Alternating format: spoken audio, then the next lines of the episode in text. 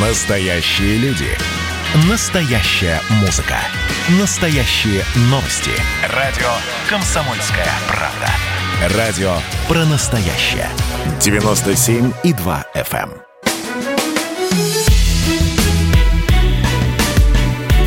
Бофт знает. Здравствуйте, друзья! В студии радио «Комсомольская правда» Иван Панкин. На связи по скайпу, как это было когда-то, Георгий Бофт. Георгий Георгиевич, а что это вы снова решили на удаленку-то уйти? Здравствуйте. Я чувствую э, взаимную токсичность э, в эпоху пандемии. От меня? Или в, Э, в Вдруг целом? я вас заражу тоже. А, ну, спасибо вам большое, конечно, что переживаете за меня, Георгий Георгиевич. Но мы все равно, вы понимаете, скучаем по вам. Нам бы хотелось, чтобы вы были здесь, как-то вот рядом, непосредственно, что называется, участвовали в гуще событий. Когда вас ждать обратно? Ну, надо, чтобы э, в Москве ситуация стабилизировалась, как минимум. Ага, стаби- Пока, пока мэр. Москвы рекомендует всем уйти на удаленную работу, кто может. А вы придерживаетесь того, что снова нужно локдаун объявить или нет? Нет, нет. Я считаю, что э, удаленная работа и ношение э, средств индивидуальной самозащиты э, это такое минимальное приемлемое средство для того, чтобы сдержать темпы роста. А, кстати, МИД рекомендовал всем воздержаться от поездок за рубеж. Это правильная мера? Я воздерживаюсь от поездок Нет, за я рубеж. говорю, что это, спрашиваю, это правильная мера, по-вашему? Или нет? Ну, в общем, э, это мера, которой следуют сейчас многие страны. Э, Например, Британия э, ограничила, ну, тоже рекомендовала не ездить в отпуск. Сейчас китайцы ограничили въезд в страну из целого ряда стран, ну и ограничивают своих жителей от туристических путешествий уже давно. В принципе, если считать, что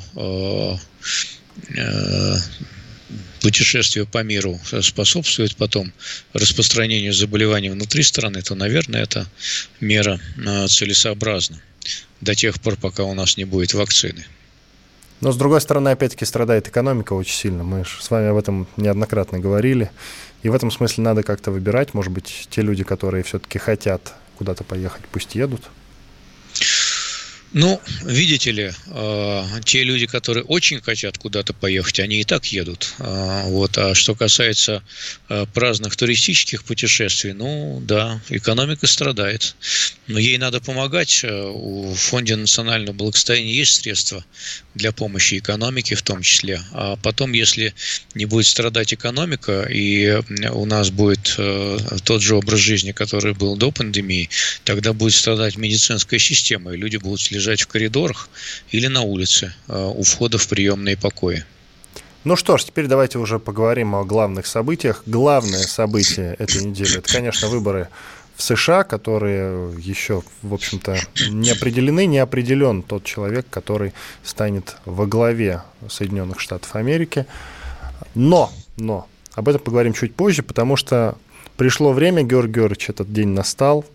Программа называется «Бофт знает». Я как-то вас спрашивал, когда закончится война в Карабахе. И вы назвали конкретную дату. 4 число. 4 ноября. 4 ноября наступило и даже уже прошло. А война, не закончилась, Георгий Война не закончилась, да, война не закончилась. Действительно, э, в этом плане я ошибся. Э, Тем не менее, я э, продолжаю настаивать на том, что в ближайшее время эта война превратится в замороженный конфликт, такой, может быть, с режимом прекращения огня. э, И в то же время нельзя не сказать, что интенсивность боевых действий все-таки на сегодняшний момент несколько снизилась. Поэтому я думаю, что я ошибся в прогнозе э, примерно на 2-3 недели. Но вы формально правы, действительно, 4 она не кончилась. Э, Но вот я, тем не менее, в целом на своем прогнозе настаиваю. Но я, вы же понимаете, почему я вам это, скажем так, припоминаю. Вы же... Понимаю, потому что из вредности вы припоминаете. Не совсем. Никакого, никакой другой мотив у вас не прослеживается. Ну ладно, кажется. ладно, хорошо, вредность тоже Вы присутствует, любите, безусловно. вы любите уни- унижать старых больных людей, э, пользуясь своим э, таким молодецким нахальством, э, завидным, так сказать, здоровьем, э, высоким ростом. Насчет А, завидного здоровья вы погорячились, точно вам говорю. и- да, ну хорошо. Да, не то чтобы незавидная, но и прям вот зависти я бы не рекомендовал, не рекомендовал бы кому-либо испытывать. Все-таки я желаю другим людям большего здоровья, чем есть у меня. Ну и вам, соответственно, тоже побольше бы здоровья. Георгий Георгиевич, нет, все-таки не из вредности, а столько из-за того, что и по поводу августовских событий, в августе началась вот первая фаза войны-то, да, вот я имею в виду вот в этом году, в 20-м. Какая? В, в Карабахе? Да, в Карабахе, конечно. Нет, в конце Летом. сентября. В конце сентября, 27 сентября. Нет, это уже начались вот эти вот события. А, а помните а, нет, летом? А, нет, первый конфликт был в июле. В июле, а, вот, да. В июле, да. Угу. И он там продлился, по-моему, около двух недель. Да. И, э, ну, ничем не закончился тогда. Я вас спрашивал, что будет. Вы говорите, да, ничего не будет, постреляют, и все. Вот и из тех самых пор я, собственно, записал в свое конспиративное досье на вас вот эту вот штучку, чтобы припоминалочку такую записал, чтобы вам потом ее ставить в упор. Ну так в, в июле они же постреляли и все, действительно. Да, да. А в сентябре, а в сентябре опять начали стрелять. Э, вот, поэтому по отношению к июлю прогноз сбылся, тут вы не правы. А по отношению к тому, что война закончится 4 ноября, да, не сбылся, но, э, во-первых, интенсивность боевых действий все равно сократилась, поэтому он сбылся частично. А, и во-вторых, я думаю, что в течение двух-трех недель недель там будет достигнуто такое холодное э, перемирие, может быть, с прекращением огня, может быть, без него э, формально заключенного. Ну, вот как-то так. А может быть, давайте еще вот на какую-то дату конкретную забьемся, что называется. Но к Новому году... Не, ну так дум... легко говорить к Новому да, году. Вы сказали 2-3 недели. Вот сейчас начало ну, 2, ноября. Ну, 2-3 недели, ну, до конца ноября, допустим. Дата, дата, давайте, какую дату? Ставьте. Давайте, давайте к Дню Конституции старый, 5 декабря. 5 декабря, хорошо. Вы все равно взяли такую рюшечку до конца ноября, но 5 декабря. На всякий пожарный, что называется. Хорошо, принимается 5 декабря, мы с вами запомнили, 5 декабря, даст Бог, все это обсудим еще раз, вернемся к этому вопросу. Ну да, мы все равно надеемся, что война прекратится. Теперь пришло время, конечно же, конечно же, поговорить, обсудить очень подробно выборы в США, как они проходит, в смысле сами выборы уже закончились, но сейчас идет подсчет голосов. Э, голосов да. Друзья, вы можете участвовать в нашем эфире, писать нам в, во все мессенджеры, WhatsApp, Viber и Telegram, номер единый, чат для сообщений у нас единый, плюс 7 967 200 ровно 9702, плюс 7 967 200 ровно 9702. Георгий Георгиевич, напомните, пожалуйста, вы на кого ставили, на Байдена или на Трампа? Ну, я говорил, что утро у Байдена огромное преимущество, и большинство прогнозов э, э, отдавали ему пальму первенства. Победу. Социологи, социологи и медиа, конечно. Социологи и медиа, да. Поэтому, в принципе, на Трампа я не ставил. Я говорил, что он может выиграть только чудом. Примерно так. Пока чудо не произошло, он отправится сейчас в суды, судиться за голоса. Э, но, честно говоря, думаю, что э, перспектив у него там не очень много. Они не нулевые, не нулевые, все-таки какие-то чудеса еще возможны, но как-то совсем, мне кажется, э, поле для него возможности, оно суживается. Нам надо готовиться к президентству Джозефа Байдена. А смотрите, почему вы говорите про чудо, когда все-таки борьба шла равная, в общем-то? Какое тут, тут чудо? Байден побеждал без отрыва. Шел, я имею в виду, без отрыва. Какого бы ну, Трамп говорим... местами вырывался вперед даже. Мы, мы говорили э, о прогнозе времен там, октября, конца сентября.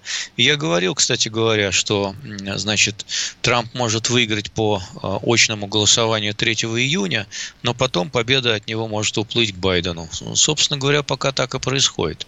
Э, число тех, кто пришел на избирательные участки, очно и проголосовал 3 ноября вот в этих самых колеблющихся штатах, оно действительно больше было за Трампа. Но потом стали поступать бюллетени по почте, вернее, их стали считать. Вот. И, и по этим бюллетеням по почте там, конечно, огромный перевес э, у демократов. И за счет этого э, Байден может взять э, еще, может быть, даже не одну Неваду, вот, а еще, может быть, даже и Джорджию. И тогда перевес его будет по числу голосов коллеги выборщиков еще более внушительные, тогда просто смысла судиться Трампу. А если он еще и Пенсильванию возьмет, тогда вообще, конечно, махать шашкой уже можно перестать.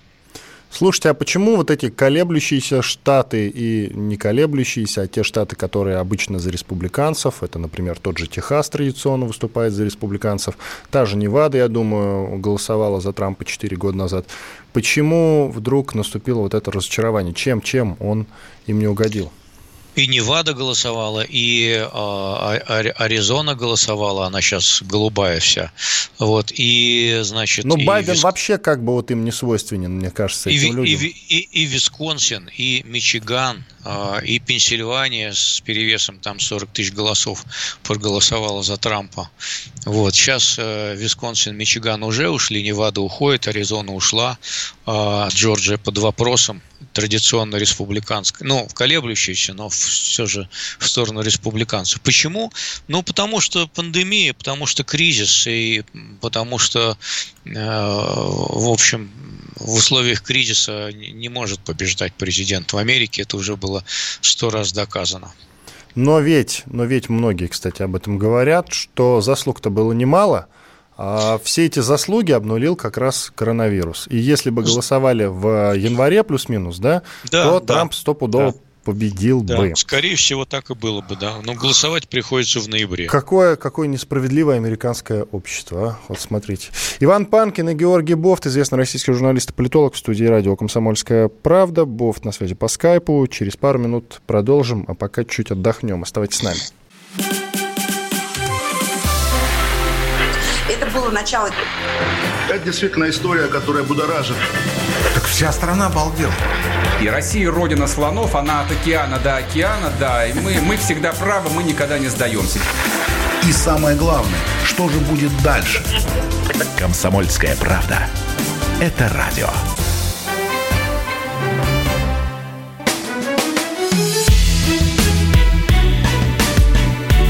Бофт знает.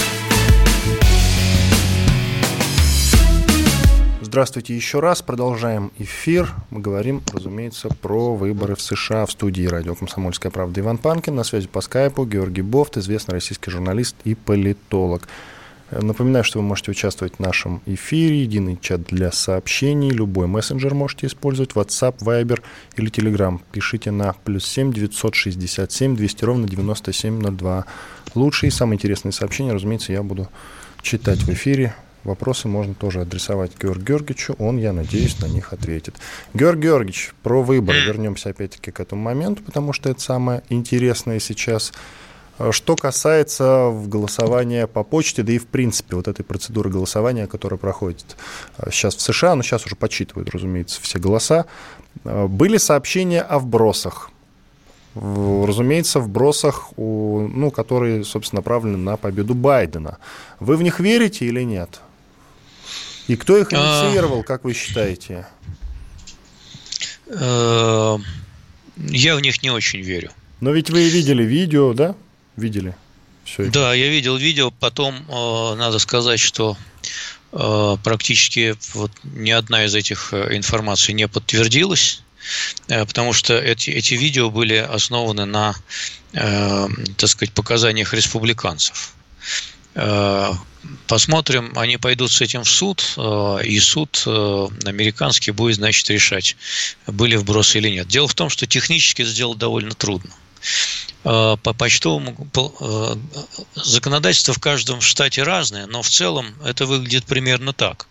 Если вы хотите голосовать по почте, то вы должны затребовать бюллетень, предъявив, предъявив свой ID на избирательном участке, Э, и вам пришлют, э, значит, соответствующий бюллетень, специальный конверт, э, и этот, этот бюллетень будет фактически именной, ну, он номерной. А, там будет э, то ли QR-код, то ли штрих-код, который определяет этот бюллетень. Если вы его испортите, вы можете запросить второй, предыдущий будет аннулирован. Э, в двух штатах, по-моему, или ну, в нескольких штатах, допустим, там есть порядок, по которому э, бюллетени рассылаются всем если они захотят проголосовать по почте, но, соответственно, уже эти люди, они не могут проголосовать на участке. Как тут бросить, если, в общем, один избиратель, один бюллетень, и фактически избиратель привязан к бюллетеню? Это нам не очень привычное дело, но по, по сути это так. Действительно могут быть ошибки технические, когда такие бюллетени посылаются тем, кто не гражданин Америки, не имеет права голосовать. А, такие случаи были, а, они носят считанный характер. А, и в целом вот было несколько э, таких изучений разными компаниями, как либеральными, так и консервативными, изучение вот этого самого коррупции при голосовании, и они определили примерно, значит, одно было исследование с 80-го года, они проанализировали 1,8 миллиардов голосований и выявили, значит, 1200 штук э, подделок это либо голосование за себя, за двойное голосование, либо за члена семьи, э, либо, значит, за умершего.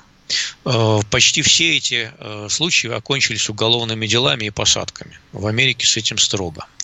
Значит, и это тогда примерно 1 10-миллионная доля процента.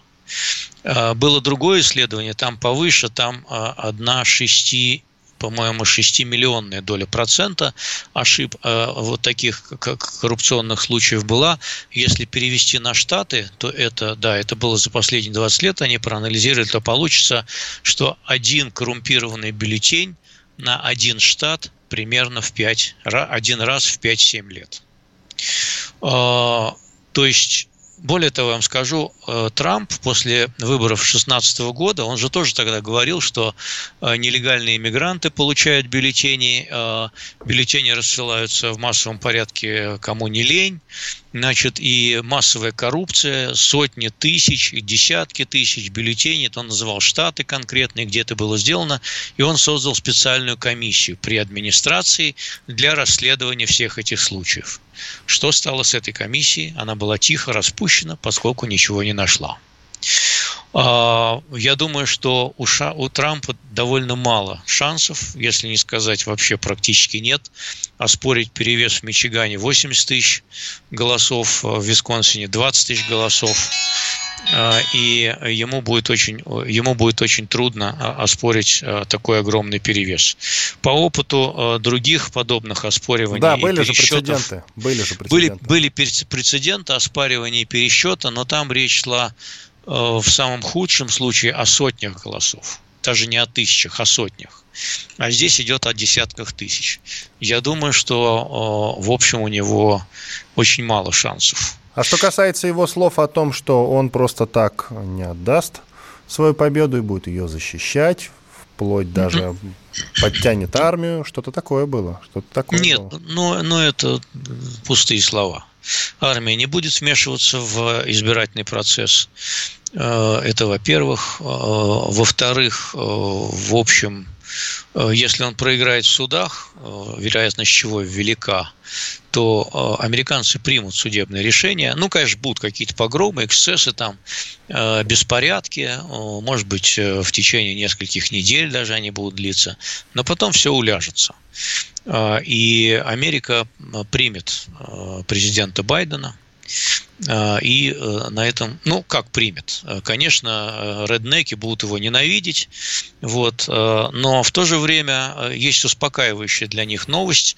Республиканцы сохраняют контроль над Сенатом, правда, с перевесом всего в один голос, но этого достаточно для того, чтобы заблокировать самые безумные инициативы э, либеральных левых демократов, э, типа повышения налогов, там, регулирования Фейсбука, дробления, значит, э, э, чего там они хотели дробить, э, типа Гугла на несколько компаний и прочий бред, э, ну и, и так далее.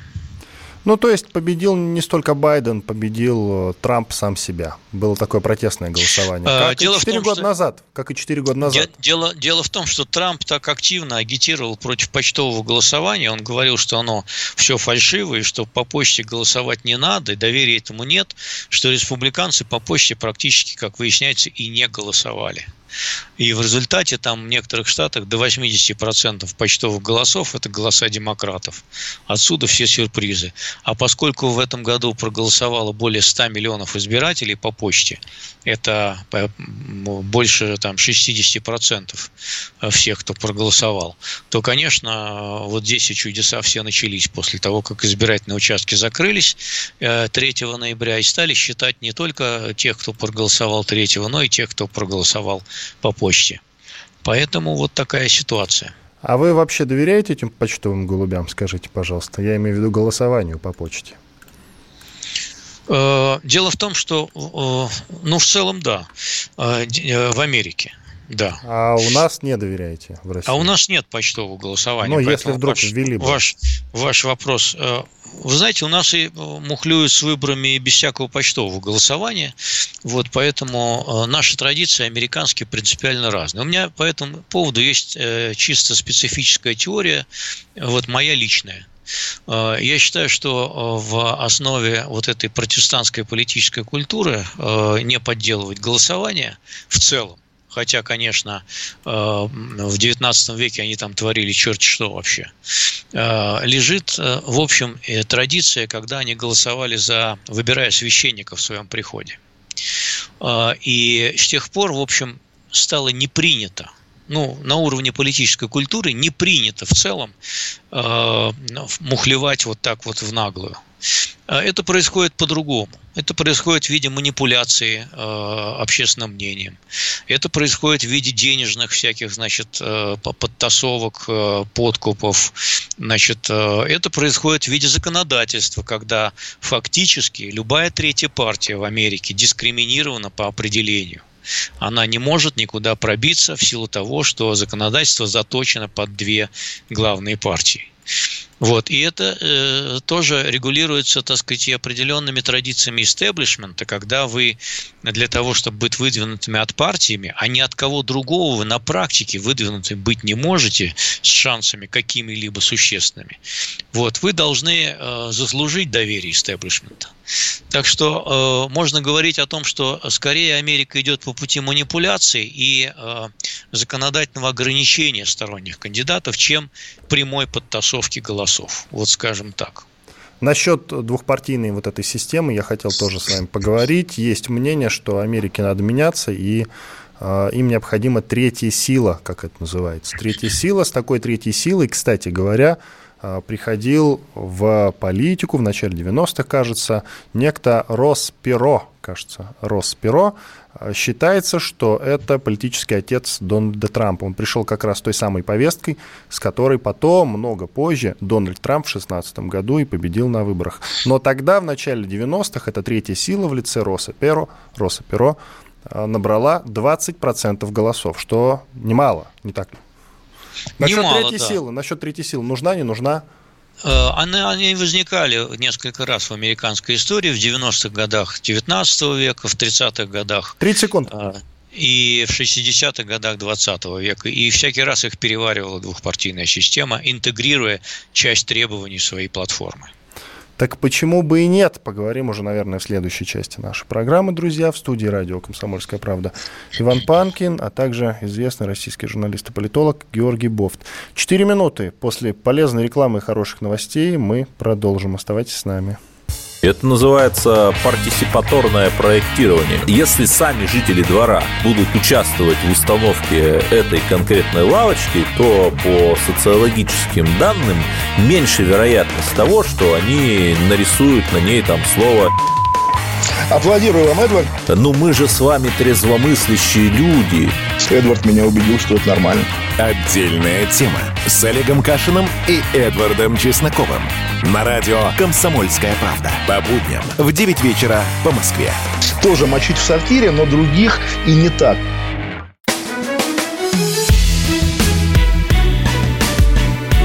Бофт знает.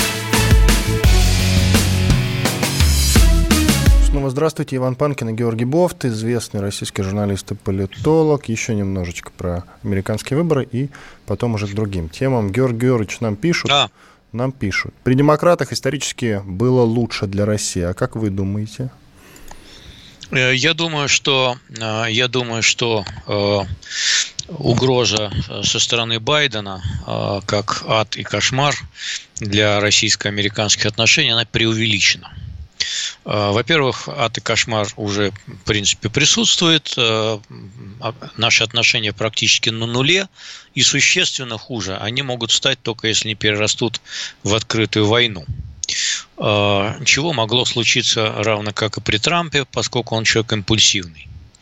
Вот. А, ну и потом второй пункт – это то, что а, антироссийские санкции тоже имеют свой предел – а, и э, этот предел практически уже достигнут. Можно еще ввести какие-то санкции, я не буду подсказывать, какие они там, известно, какие э, там перечислены в так, называемых, э, в так называемом законопроекте о санкциях из ада, а, но мне кажется, что он не будет задействован в полной мере, этот законопроект. Более того, у Байдена есть определенный опыт переговоров по ограничению э, стратегических вооружений, и он выступал за продление договора э, СНВ-3, причем на 5 лет автоматически. Автоматически это очень хорошо, поскольку ратификация в Сенате ему явно не грозит, там у республиканцев сохраняется большинство. Э, вот, поэтому, в принципе, я думаю, что, э, так сказать, Байден, конечно, будет э, более такой акцентирован на так называемые ценности, и всяких вот идеологических противостояний с ним может быть гораздо больше. Это будет больше критики сферы прав человека в целом, и вообще более эмоционально и идеологически окрашенная внешняя политика у Байдена будет. Но по каким-то прагматическим вопросам, я думаю, что с ним удастся договориться. Но так как этот вопрос при демократах исторически был лучше для России, э, как вы думаете, Бофт и ведущий, он адресованы ко мне, я скажу вот так. Э, империей зла, Советский Союз, раз уж тут вопрос скроется в истории, империей зла назвал нас Рейган, а он был республиканцем как раз. С другой стороны, тот же республиканец Рейган, в общем-то, нашел общий язык с Горбачевым.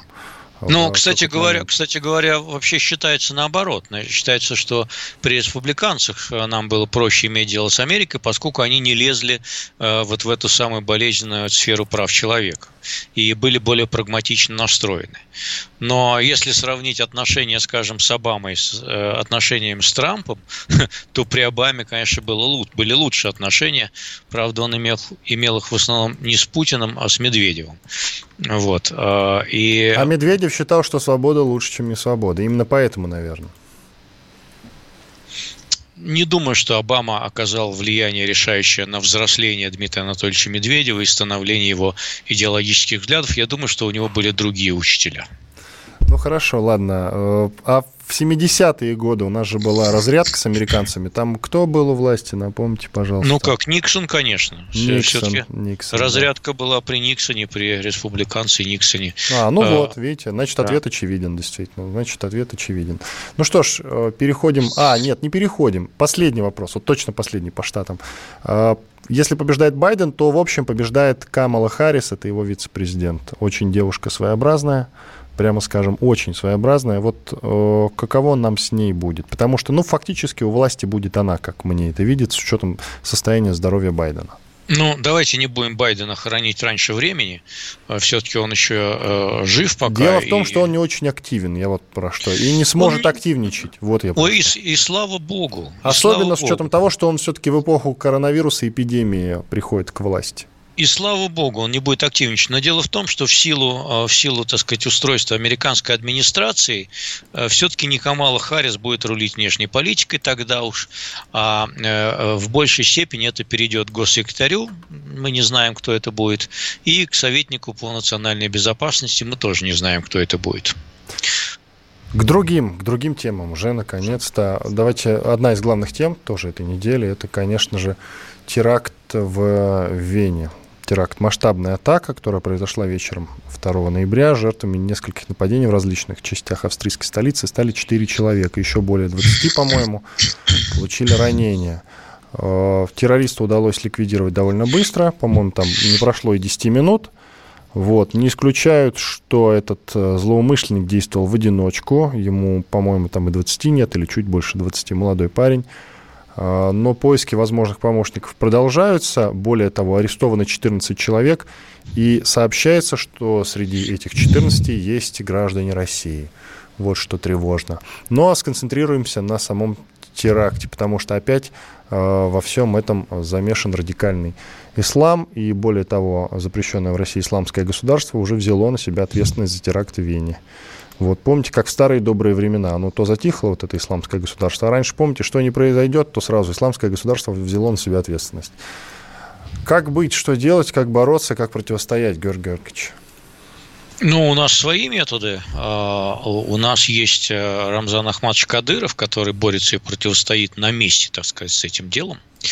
Вот, и всякий потенциальный э, значит, э, чеченский террорист, задумая он какую-то акцию да, подобного рода на территории, скажем, Чечни, он прекрасно знает, что на следующий же день может случиться так, что дом его э, родителей, его родственников может случайно сгореть э, или еще каким-то образом повредиться до той степени, что там нельзя будет жить. жить. А также, что многие из его родни, они будут, в общем, ну, скажем так, арестованы, употребим это слово и так далее. Э, есть методы борьбы э, с такими э, людьми, и в этом плане Рамзан Ахматович, да простит меня он это сравнение, вполне взял на вооружение так называемые ермоловские методы борьбы с подобными явлениями. Что касается Вены, то наверняка вскоре выяснится, что вот эти вот так называемые российские граждане – это люди с двойным гражданством и люди, которые получили политическое убежище в Вене, в, вернее, в Австрии. Вот, э, поэтому это уже не первый раз случается, когда э, люди, бежавшие э, от преследований страшного путинского режима, вот, из понятно каких республик, вот, они потом оказываются в центре террористических ячеек. Не надо давать этим людям политическое убежище. И надо признать тогда, что все те действия, которые осуществляло федеральное правительство в Чечне в свое время, они были правильными. А Европа и прочий Запад, критикуя эти действия, была не очень права. И вот сейчас она свои ошибки и расхлебывает непосредственно у себя на территории. Ну, я правильно ли я вас понял, что это все связано все-таки с огромным потоком мигрантов? Ну, они могут быть и из других, естественно, частей, не только там э, исламисты из Ну, что нужно регулировать как-то эту систему уже и не пускать всех подряд. Ну, наконец, надо этот поток бешеный уже останавливать. Я вот про что. Ну и что вы хотите сказать? Как мы можем с вами это остановить вдвоем? Нет, я, я не мы, мы обсуждаем наше дело аналитика, Георгий Георгиевич. Ну, в Австрии довольно жесткое миграционное законодательство по сравнению с соседними странами. Но, тем не менее, они же э, они же перетекают по всему Евросоюзу, им дают убежище. Это вопрос к тому, что надо менять европейские законы. Мы тут бессильны. Мы пока лишь жертвы этих законов, поскольку у нас с Евросоюзом, как известно, визовый режим. Что касается карикатур, все же началось с карикатуры, я правильно понимаю, и этот эпизод, это тоже часть этой истории. Шарли Эбдо, нет, до этого преподаватель публиковал, значит, э, точнее не опубликовал, а показал карикатуры своим учителям, ему отрезали голову. Потом еще такая же история произошла. Потом Шарли Эбдо, это известный французский журнал, который обычно на все, на все абсолютно делает какие-то смешные, а часто не смешные, часто, конечно, обидные карикатуры, жутко обидные карикатуры. Вот. Э, и все, вот ноги растут именно оттуда. Потом Макрон за них заступился, и понеслась. Это же все от этого, я правильно понимаю? Ну, История в Вене – это часть вот, вот этой большой проблемы. Да? Ну да, конечно, они возбудились э, в связи с данным конкретным случаем, но не было бы этого, нашелся бы другой. Э, нашлось бы какой-нибудь повод, там, вмешательство Запада в дела Афганистана, например, или вмешательство Запада в дела там, Ближнего Востока, или что-нибудь произошло бы в Израиле, что не понравилось каким-то исламистам и так далее. Ну, это же повод. Понятно, что э, нужен лишь повод, а что и когда и за что тоже найдется. Но прав ли журнал Шарли Эбдо, что он, несмотря на то, что произошло, сколько там, 5 лет назад, 6 лет назад, я уж не помню, да. когда всю редакцию расстреляли, помните? тоже да. несколько радикальных исламистов влад... ввалились в редакцию этого журнала «Шарли Бдо» и, рас... и расстреляли почти всех сотрудников. Ну, много сотрудников расстреляли.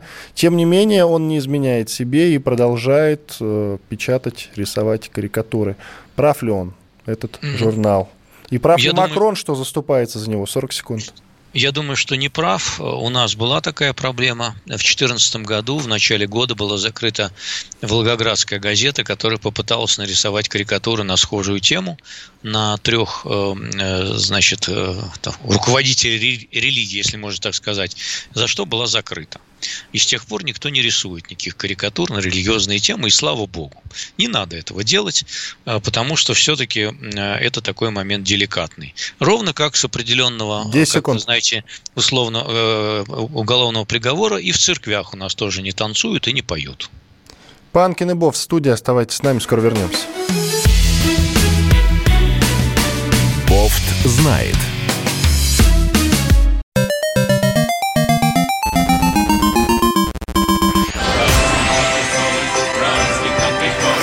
Видишь суслика? Нет. И я не вижу. А он есть. Нам есть что вспомнить. Рассказываем свои истории в программе «Дежавю». Я, Михаил Антонов, жду вас каждые выходные в 11 часов вечера по Москве. I'll be back.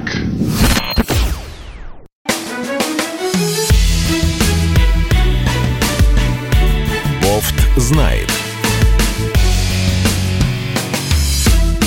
Панкин и Бофт по-прежнему с вами, продолжаем. Ну, я думаю, мы, Георг Георгиевич, еще не закончили, да, в вот этот разговор про карикатуры. Карикатуры, карикатуры от журнала Шарли Эбдо на пророка Мухаммеда, которые так обидели многих мусульман. Ну, соответственно, как считается, теракт в Вене – это результат вот этой истории. МИД России, МИД России заявила о готовности помочь, ну, в смысле, не МИД будет помогать, а Россия будет помогать Европе в борьбе с терроризмом. А, цитата от Марии Захаровой. Что касается содействия европейским странам со стороны России в борьбе с терроризмом, то, конечно же, мы готовы рассмотреть возможность оказания необходимой помощи по линии соответствующих ведомств. Конец цитаты. Как подчеркнул дипломат, на протяжении многих лет Москва призывала активнейшим образом консолидировать усилия в борьбе с этим общим злом. А, вот это вот э, фрагмент этой цитаты, первый ее, по линии соответствующих ведомств. А, я про себя подумал, а какое доверие э, соответствующих ведомств, какое доверие к соответствующим ведомствам российским там в Европе? Оно вообще есть? ГРУ, например, какой-нибудь? Это правильный, это правильный вопрос. Э, доверия этого нет, оно разрушено.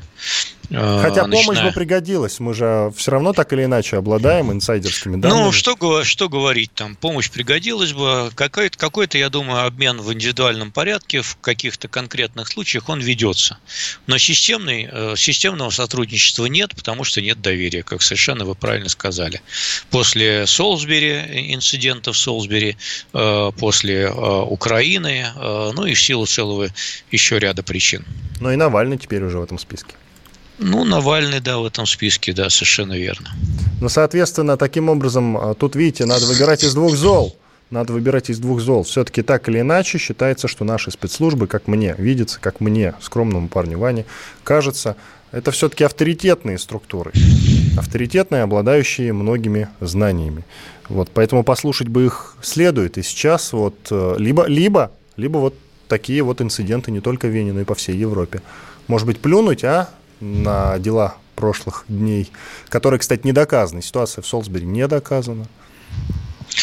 Ну, видите ли, у европейских спецслужб своя точка зрения на эту, э, на эту ситуацию, в том числе на Солсбери. Поэтому я пока в ближайшем в будущем не вижу возможности нам сотрудничать. А я бы зарыл топор войны, хватит уже. Ну, вы бы зарыли, но не вы же сейчас руководите европейскими спецслужбами. Как хорошо вы сказали. К сожалению. Как хорошо вы сказали. Но не вы же сейчас. Вот мне, мне понравилось, Георгий Георгиевич. Вы верите в меня. Спасибо за это. Итак, э, вы же помните, да, что Хабиб Нурмагомедова, так как он, Хабиб Нурмагомедов, одержал победу над американцем Джастином Гэджи, в третий раз защитил титул чемпиона UFC, э, и ушел, собственно, из большого спорта. Я так понимаю, драться он больше не будет или пока не собирается. 29 поединков он провел и все победил. Все победил. Невиданный, немыслимый абсолютно результат у Хабиба Нурмагомедова. И тут, тут. его предлагают наградить званием Героя России. Э, с подобной инициативой выступил депутат Государственной Думы Гаджимурат Амаров. Он написал соответствующее письмо на имя президента Путина. Такие дела. Ну и, конечно же, конечно же, многие, многие воспротивились этой идее, считают, что героя... Даже Костя Дзюк, кстати, известный боксер, считает, что это неправильно при всем уважении, при всем уважении к Нурмагомедову, как он сам говорит. Э, штука в чем? Э, так как все-таки звание Героя России, оно не про спорт – вот спортивные звания, да, а Герой России тут при чем? Вот вы здесь на чьей стороне, Георгий Георгиевич? Ну, вы все сказали, я с вами согласен совершенно. Это не полностью. я сказал, это тот же Костя Дзю, еще много-много а, кто. Костя, и тогда я согласен с Костей Дзю и с вами тоже заодно. А, мне кажется, что это перебор по красоте будет большой. А, давать Героя России, а, которые, в общем, звание часто оплачено кровью, Тут тоже, конечно, кровь бывает, но не на но поле. Но UFC же... это серьезные бои, конечно, это вам не Серьезные, да, тут тоже кровь бывает, но все-таки... Это даже не бокс, это похлеще, потому что там Я... можно с голыми руками драться. Я понимаю, да. И вообще, мне кажется, вот э, ситуация с боями без правил при Путине, она мне несколько напоминает э, ситуацию с теннисом при Ельцине. Э, кому какой спорт нравится, тот начинает у нас расти, и был заведен там при Ельцине турнир, э, московский теннисный турнир с большим довольно призом, а после Ельцина он захерел, и денег там стало гораздо меньше. Ну и вообще там Торпищев так сказать, блистал и так далее. А вот Путину нравятся бои без правил, поэтому мы тоже сейчас все должны смотреть бои без правил. Я этот спорт, скажу вам честно, честно, терпеть не могу. А почему? Ну, бокс тот же самый. Это шахматы только с, кулаками, понимаете? Тут же не просто так вышел и дерешься. Тут тактика важнее. В бокс, бокс это вообще ну, очень тактический вид спорта. Ну, вы меня не убедили. А, понимаете, а, спорт еще и какое-то эстетическое а, носит значение. Это все равно, что сравнивать там, например, сокер, который в Америке называют классический футбол. Да, там, сокер его называют там. Да, да. Или, или американский футбол. Вот я, например, американский футбол а тоже. А это, это практически регби. Практически ну, регби. Даже, даже хуже, чем регби. Регби покрасивее будет. Вот американский футбол терпеть не могу. Футбол вот э, хороший, если можно посмотреть. Вот, или хоккей, например. Это красивые виды спорта. А это как мордобой без правил. Э, ну, пусть его Владимир Владимирович смотрит, если ему нравится. Вот, вот вы как, а, про Владимира Владимировича. Да, вот. Тут, ну, тут я вам вынужден ответить, понимаете, но Ответьте, я не могу. Вы, я не если, могу. Вынуж, если вынуждены, там вам Когда я что-то подобное сказал, когда я что-то подобное да. сказал, Георгий Георгиевич, вы да. пригрозили, что от меня отсядете. Понимаете? Ну, а не, я... будете, не, будете а... так, не, не будьте таким мелочным, а я, не, а я не могу сейчас от вас отсесть, отсесть. Это несправедливо, я считаю. Это понимаете? я от, от вас отсел. А, вы все-таки... А, так вот, а то пандемия, пандемия, я боюсь, вдруг заражусь, а на самом деле вон оно что. Я думаю о вашем здоровье, потому что вдруг да я на вас не, не, не начхаю, думаю, что... начхаю, буду э, пассивным носителем, и вы потом сляжете. Начхали вы не только на меня, но спасибо. А, раз уж мы заговорили про разведки, вот среди прочего, да, говорили про спецслужбы. А напомните, или почему Навальный не возвращается? Он же вроде собирался возвращаться, а вы сказали, не надо ему возвращаться. Вы не следите а, этой потому Что, потому что он следит за тем, что я говорю, и, может быть, задумался о том, что ему действительно не надо То есть не только Владимир Путин слушает нашу программу внимательно? Еще и да, Навальный. Да. Я думаю, что мы можем мы спасти... Сбли... Мы сближаем спасти... политические силы, получается, Мы, мы можем спасти ему жизнь и здоровье, потому что мало ли что с ним может приключиться, если он вернется. Кто-то захочет его дотравить, например. Но все-таки, все-таки, теперь давайте уже серьезно и без шуток. Он же собирался возвращаться. Почему не? Ну, не знаю, может, его спецслужбы западные не пускают, с одной стороны, а с другой стороны, э, я думаю, что он все-таки задумался о том, что ему может быть здесь опасно, и не надо возвращаться. Но за слова-то надо отвечать, он же говорил о том, что Вы какой-то провокатор просто, ей-богу. Я? Да, да конечно. Зачем, зачем вы хотите, чтобы его тут э, добил какой-нибудь идиот, э, и потом на нас всех собак этих повесили? Зачем это надо? Пусть сидит там себе в безопасности. Да нет, я просто за политическое разнообразие. А ему нечего тут делать. Пусть к выборам тогда возвращается. В 2024 году про него все забудут уже. А, у нас в следующем году думские выборы, пусть к ним а, он к ним, лишь бы к выборам, да? Лишь бы Выбор, к выборам. Да. Я понял вас. Спасибо, Георгий Георгиевич. Иван Панкин и Георгий Бофт, известный российский политолог и журналист, были здесь, остались очень довольны. Всего До самого наилучшего. Не До болейте, свидания. Георгий Георгиевич. Бофт знает.